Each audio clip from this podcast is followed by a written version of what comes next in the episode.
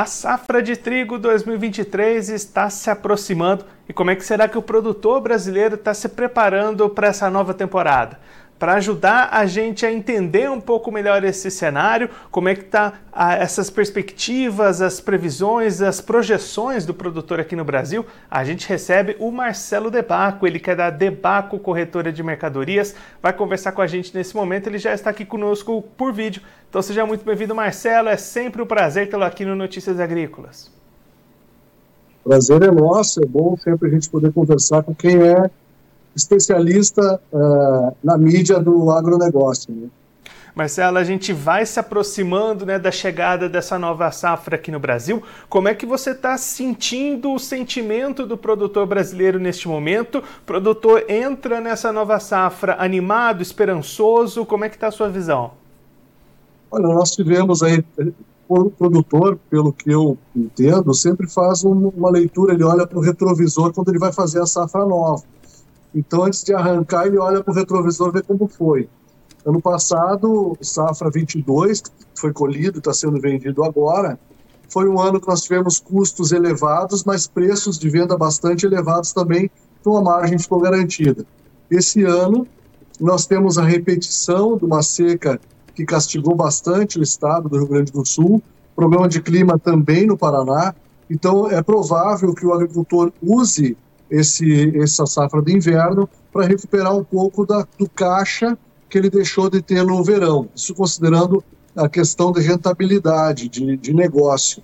Olhando a parte agronômica, não tem dúvida que o trigo é a melhor, uh, as culturas de inverno, né, especialmente o trigo, trazem um aprofundamento de raízes, com isso, oxigenação do solo, transloca melhor uh, os, os químicos dentro do solo, então é importante que a gente também olhe para o lado agronômico, não só custo. Mas o custo hoje caiu e é importante ficar atentos a isso, porque o mercado vai ter liquidez para exportação, o mercado interno, daqui a pouco tem etanol, o pessoal de ração bastante preocupado também. Eu acho que tem mercado. E Marcelo, agora olhando ponto a ponto, você citou aí o Paraná, né? A gente tem dificuldades do produtor paranaense implantar a sua segunda safra de milho. A gente ouve algumas regiões até falando já desse movimento de produtor deixando algumas áreas de milho para apostar em safras de inverno. A gente pode ter uma elevação de área cultivada com trigo em 2023? Eu acredito que sim, tanto no Paraná quanto no Rio Grande do Sul, mesmo com os preços abaixo do que estavam ano passado, e é bom lembrar também que a gente também tem um câmbio mais econômico do que no ano passado, nesse mesmo período. Por outro lado, os custos também, a ureia custava 5.400, hoje custa 2.600, alguma coisa assim.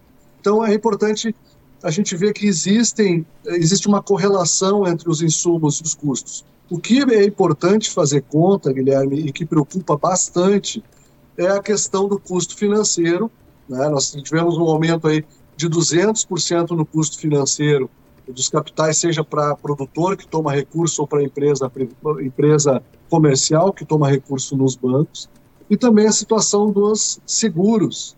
Né? O seguro agrícola não tem cobrido, não tem atendido as, as necessidades dos agricultores. Isso não é culpa de A nem B, é uma questão de adequação do processo securitário, da avaliação securitária eh, dos riscos e das apólices que são oferecidas no mercado. Então é importante também o produtor buscar essa informação e se adequar. Mas o mais importante de tudo que a gente vê, ontem nós participamos uh, na Farsul uh, do programa Duas Safras, de uma apresentação muito brilhante de todos os expositores que estavam lá, Embrapa e todos mais, Senar, e é importante a gente ver o seguinte, uh, uma lavoura parada no inverno é como uma indústria que fecha a porta em março e demite todos os funcionários e volta a trabalhar de, novo em novembro, dezembro. Então, é importante lembrar que eh, o produtor tendo essa renda do inverno, tendo esse uso da, da lavoura, é, fazendo duas safras, ele pode ter uma safra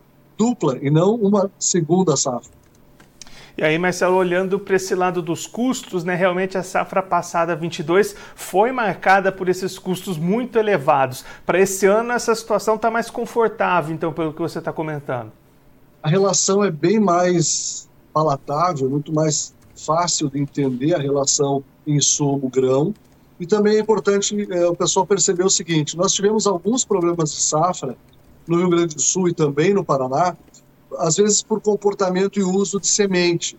É, hoje, a semente salva ela tem um custo é, assim intrínseco do risco dessa genética carregar problemas para frente. Então, seria importante que o agricultor fizesse a conta e, os, e as pessoas que assessoram os agricultores fizessem a conta de como é barato comprar a semente certificada, uma genética nova, com novas promessas, com um pouco mais de resistência, porque também tem o fator agronômico, né, Guilherme?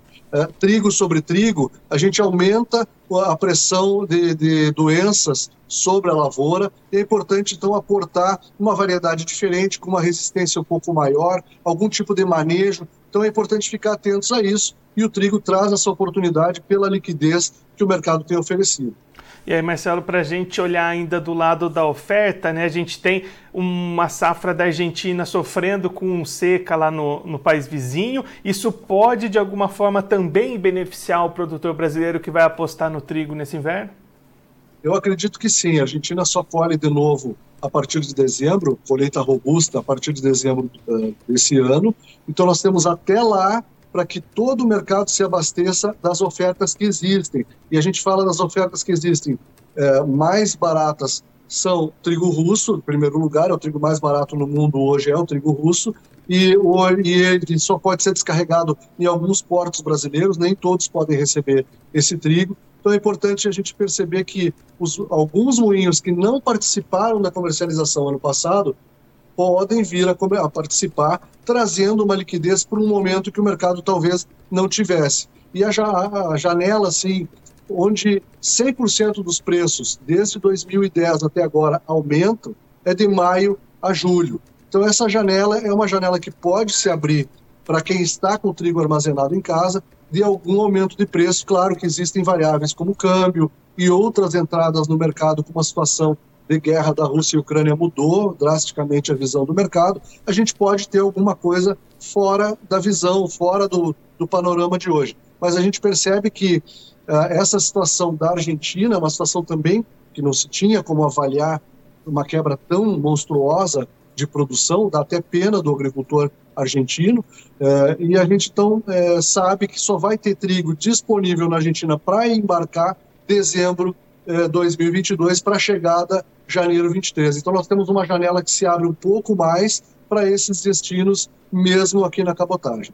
E aí, Marcelo, agora olhando para o lado dos preços, né? Você comentou aí essa questão da guerra, tem influenciado bastante o mercado no último ano, e agora a gente tem nova, novos capítulos, né? A gente tem a Rússia propondo expandir o acordo lá de, de embarques no Mar Negro por mais 60 dias, a Ucrânia pede mais 120, o Egito saindo desse acordo também. Como é que todo esse embrólio pode impactar nos preços do trigo daqui para frente?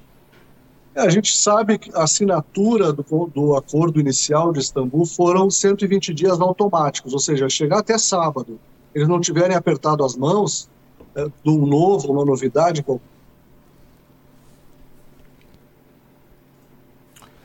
Nós perdemos a conexão com o Marcelo Debaco, da Debaco Corretora de Mercadorias. A gente vai tentar refazer a ligação com o analista, que estava justamente explicando para a gente como é que os preços do trigo podem se comportar nesse 2023, até em função dessas movimentações de mercado. O Marcelo voltou por aqui, então, Marcelo, você estava comentando justamente dessa prorrogação do acordo lá do Mar Negro, né? Isso. Então, o acordo ele tinha sido, havia sido assinado por 120 dias, automática a renovação. Se houver, não houver nenhum tipo de acordo no meio, ele vai ser renovado por 120 dias. Os russos pedem 60 dias, porque também existe uma lógica. A Ucrânia praticamente já exportou o saldo exportável que tinha, não teria por que estender esse acordo beneficiando a Ucrânia, já que eles estão fazendo uma guerra sobre o país, eh, a Rússia sobre a Ucrânia, seria muito mais lógico que a, que a Rússia se aproveitasse desse momento, até porque a Rússia, até agora no mês de março, já exportou 4 milhões e 200 mil toneladas, o dobro do que havia exportado na época de paz, uh, e claro, não se faz nem conta do que exportou no março do ano passado, porque foi ínfimo o volume, mas eles fizeram uma campanha muito forte de exportação, apoiado em duas coisas. Em primeiro lugar, o volume que eles têm, eles têm 19 milhões de toneladas em casa, ainda precisam desovar. E o segundo ponto é que hoje o rubro vale 76 rubros para um dólar. Seria equivalente, nós temos o real a 5,80 para equiparar preço por preço e moeda por moeda. Então, Marcelo, o produtor brasileiro inicia essa nova safra, vai plantar, mas tem que ficar com esse olhar também para o que acontece lá fora que pode movimentar os preços, né? Justamente. É sempre importante porque o Brasil não é mais um país de produzir para o amigo, para o vizinho ou para quem está a 50 quilômetros. O Brasil é um país de, de produzir talvez até para o cosmo, né? Vai saber quem está recebendo o nosso grão. Hoje é difícil a gente indicar um comprador, porque são diversos compradores de diversas regiões e nacionalidades, naturezas, né? Então é importante a gente saber que nós estamos produzindo para o globo, para toda a humanidade e que não adianta ficar olhando só para a sua realidade específica. Também tem um detalhe, Guilherme. Esse comprador, o nosso cliente, ele tem uma navegação, vamos fazer uma média, 38, 40 dias de navegação. Ele tem que tomar essa decisão de comprar do Brasil antes. Então nós temos que estar preparados sempre 40 dias na frente, olhando o mercado 40 dias na frente, para não chegar lá no quadragésimo dia e resolver vender que o mercado achava que o mercado estava bom e chega lá na frente o mercado derrete. Como a gente viu na safra aqui, nós tínhamos um início de venda de safra nova 2022 num valor, o mercado chegou a trabalhar até 900 reais mais baixo durante a safra. Então é importante ficar atentos que o mercado opera 40 dias na nossa frente, talvez até mais, então, ficar atentos a esses movimentos e tentar se posicionar. Uma coisa que a gente sempre diz é que o custo de lavoura não pertence mais ao produtor. No momento que ele fez a lavoura e fez o pacote tecnológico ou comprou, aquele custo não é mais dele. Então, ele, não, não ele deve evitar é, especular com esse valor que não é mais dele e guardar a parte dele para fazer especulação, se for o caso. Marcelo, para a gente encerrar, só fazendo um resumo, o produtor brasileiro inicia essa nova safra de trigo em 2023 com boas perspectivas pela frente, né? As, as perspectivas são boas, nós temos aí mais demanda aparecendo, nós temos mais compradores conhecendo o trigo brasileiro, respeitando o que foi feito pela pela nossa ciência em trigo. A gente teve uma apresentação, a, a ministra Tereza Cristina teve um, um, papel fantástico nessa apresentação dos produtos brasileiros lá fora, entre eles o trigo.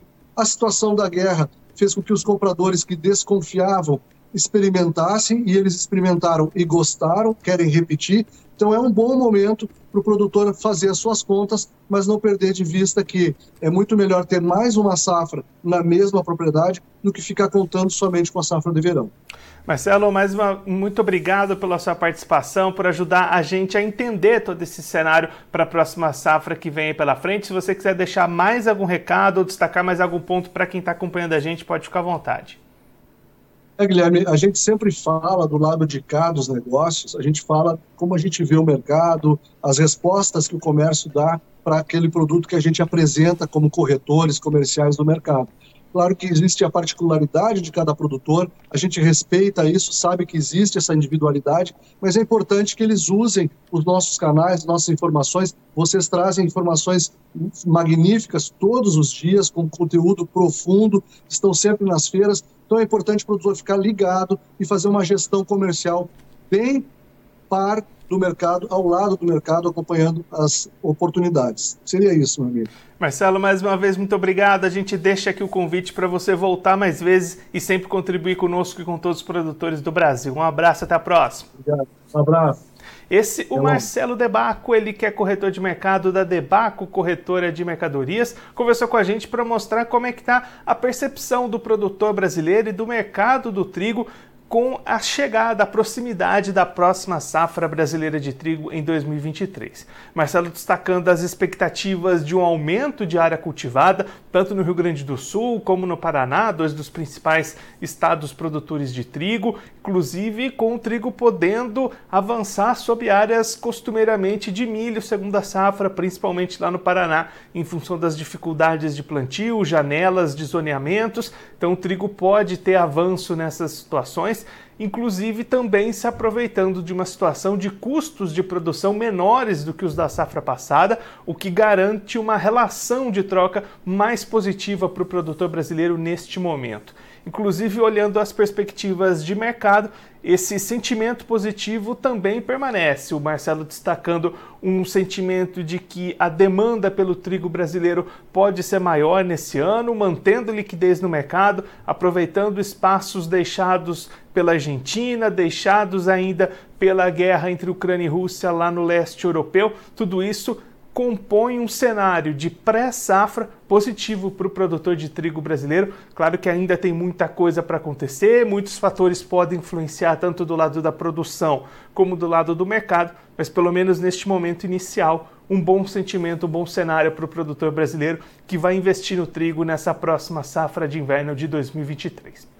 Agora, antes da gente encerrar, vamos passar lá na Bolsa de Chicago, nos Estados Unidos, para verificar como é que estão as cotações do, milho, do trigo futuro neste momento nas bolsas. Você vai acompanhar aí na tela, Bolsa de Chicago com trigo valorizado nesta quarta-feira. Julho 23, valendo 7 dólares e 12 cents, alta de 5,50 pontos. Setembro 23, valendo 7 dólares e 22 cents, alta de 4,75 pontos e o dezembro 23, 7 e 37, alta de 4,75 pontos. Agora eu vou ficando por aqui, mas você aproveite para se inscrever no canal do Notícias Agrícolas no YouTube. Por lá você pode acompanhar os nossos vídeos, as nossas entrevistas. Também deixe o seu like, mande a sua pergunta, o seu comentário, interaja conosco e com a nossa programação. Você também pode clicar no sininho, assim você ativa as notificações e fica sabendo de todas as novidades do Notícias Agrícolas. Eu vou ficando por aqui, mas a nossa programação volta daqui a pouquinho. Então continue ligado no Notícias Agrícolas.